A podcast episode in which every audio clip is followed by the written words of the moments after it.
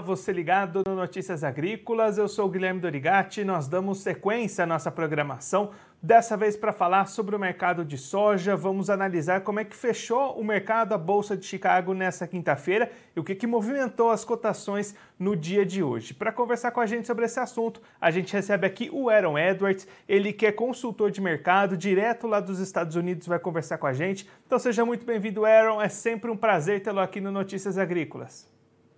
Boa tarde. Aaron, vamos começar então hoje um dia que começou com a soja recuando aí na Bolsa de Chicago, mas terminou com grandes altas. O que, que aconteceu? O que, que movimentou essas cotações ao longo da quinta-feira? Você acertou na mosca. Dia animador, né? O segundo dia consecutivo que os, os contratos com principal vencimento registram recorde de alta para a vida do contrato e chegando no recorde de todos os tempos, que foi de 2012. Então, ainda não chegamos, mas está tá ali próximo. Principal notícia é demanda. É, passou a notícia do plantio, passou aí uma pressãozinha de venda e acontece que é, há demanda pela soja e quem estão procurando onde caçar essa soja para atender essa demanda. E o preço disparou, tanto que o contrato de julho, os contratos de vencimento mais próximo, é, ganho, tiveram ganhos frente até maiores do que os contratos de vencimento mais para frente. É o mercado procurando soja para atender a demanda hoje. E aí, Aaron, você comentou né, essa questão de altas desde 2012. A gente vai até colocar um gráfico que você mandou aqui para a gente mostrando essa situação. A gente já está se aproximando daquele nível de alta histórica, né? Pois é. Amanhã tem relatório do USDA, sempre tem o risco né, de de um relatório nesse sentido, mas o mercado está com muita força e nós não estamos longe da casa dos 18. É, na realidade, soja de 18 no mercado físico já é realidade. Tem vários lugares aqui que premium está é, tá positivo e no Brasil também o, o, o na minha opinião, ainda tem fôlego. É o preço, o, a demanda por soja e quem tem soja deve ser valorizado e hoje mostrou que está sendo valorizado. A alta histórica foi em agosto, depois de é, seca nos Estados Unidos. Nessa altura do desenvolvimento da lavoura, eu continuo na opinião, já venho falando um tempo, que o mercado está bem posicionado para tirar essas altas e estamos bem próximo disso já. Então, Aaron, você acredita que a gente pode então barrer, bater essa barreira e chegar nesse patamar dos 18?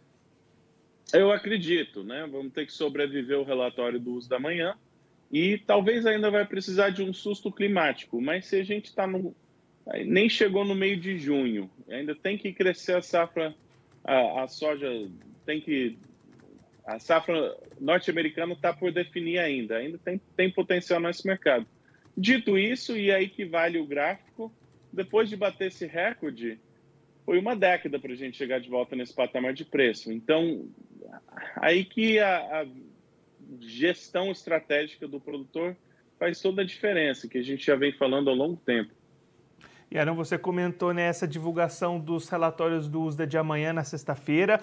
Conta para a gente um pouquinho o que, que a gente pode esperar, o que, que qual que é o seu sentimento para esses números que vão ser divulgados na sexta-feira.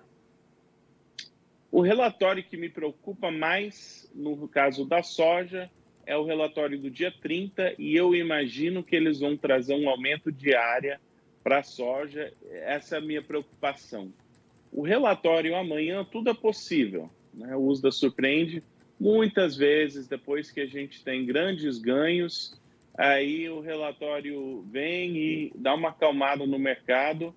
Então, é, é, não me surpreenderia da gente ter um, ter um recuo, ter um ajuste do lado de baixo eu ainda não estou preocupado que é, o potencial da soja, assim, o lado, o risco de baixo não costuma ser muito alto no mês de junho. Então, mesmo havendo recuo, eu acho que a gente vai achar compradores. Eu acho que um, uma queda nos preços, como aconteceu recentemente, todas essas quedas, lá vem o, o comercial comprando porque há ainda uma demanda por soja e eu acho que por hora ainda é a minha expectativa. Então, se o, que o USDA vai falar e como o mercado vai reagir, é, ninguém sabe. Mas é, eu teria um pouco de cautela, não me surpreenderia se, o, se nós temos um pouco de recuo ou antes ou depois do relatório amanhã, só voltar ao normal um pouquinho. E eu espero que isso depois dê o sinal verde para a gente retomar esses ganhos, fazer novas altas e, e, quem sabe, até tirar essa alta do mercado e eram diante desse cenário todo que a gente comentou aqui. O produtor brasileiro, como é que ele se posiciona diante disso? O que, que ele precisa prestar atenção daqui para frente? Qual que deve ser a estratégia do produtor que tem essa soja aqui no Brasil? Muito bem, a gente já vem falando desde o começo do ano, esse é um ano diferenciado. E eu até falei já um tempo atrás, olha, vamos ter um plano para vender uma porção da soja quando a gente tem uma movimentação de alta até é, o fim de junho. Bom, estamos em junho, o calendário está mostrando junho, recorde de alta em Chicago, câmbio voltou para 5. A, a, soja que pretendia vender em junho está esperando o quê? Está né? Tá esperando uma nova alta em Chicago? Está esperando o câmbio ajudar mais? Então, eu não acho que é hora de, de desespero de vender tudo de uma vez, mas por isso que um plano de gestão, olha, estamos em junho, estamos tendo recordes de alta na, em Chicago, o câmbio deu uma ajudada, vamos vender. Não tem que vender tudo de uma vez, mas essas, essas oportunidades são as oportunidades que têm que serem aproveitadas para vender. Se tirar o limite, o recorde, a gente vende mais, não tem problema. Mas essas oportunidades, na minha opinião, são oportunidades de venda e devem ser aproveitados para isso. E até se você ver ao longo do pregão, foi o que aconteceu. Bateu ali, teve um estouro para cima, ainda fechou com muita força, mas ali no lado de cima já encontrou vendedores e, para mim, vendedores sensatos. Eron, muito obrigado pela sua participação, por ajudar a gente a entender todo esse cenário da, do mercado, o que, que movimentou essas cotações é, se você quiser deixar mais algum recado, destacar mais algum ponto para quem está acompanhando a gente, pode ficar à vontade. Olha, eu acho que gestão de risco é a, a, o segredo da comercialização. Então, tenha um plano, faça o plano, siga o plano, aproveite movimentações assim e uh, que, que ano animador para estar tá relatando o mercado de soja. Né? Ainda tem capítulo pela frente, ainda acho que tem, tem potencial ainda no preço da soja, mas essas oportunidades devem ser aproveitadas aos poucos. Aaron, mais uma vez, muito obrigado. A gente deixa aqui o convite para você voltar mais vezes, a gente seguir acompanhando essas movimentações e o que, que vai acontecer com os preços daqui para frente. Obrigado, até a próxima. Abraço.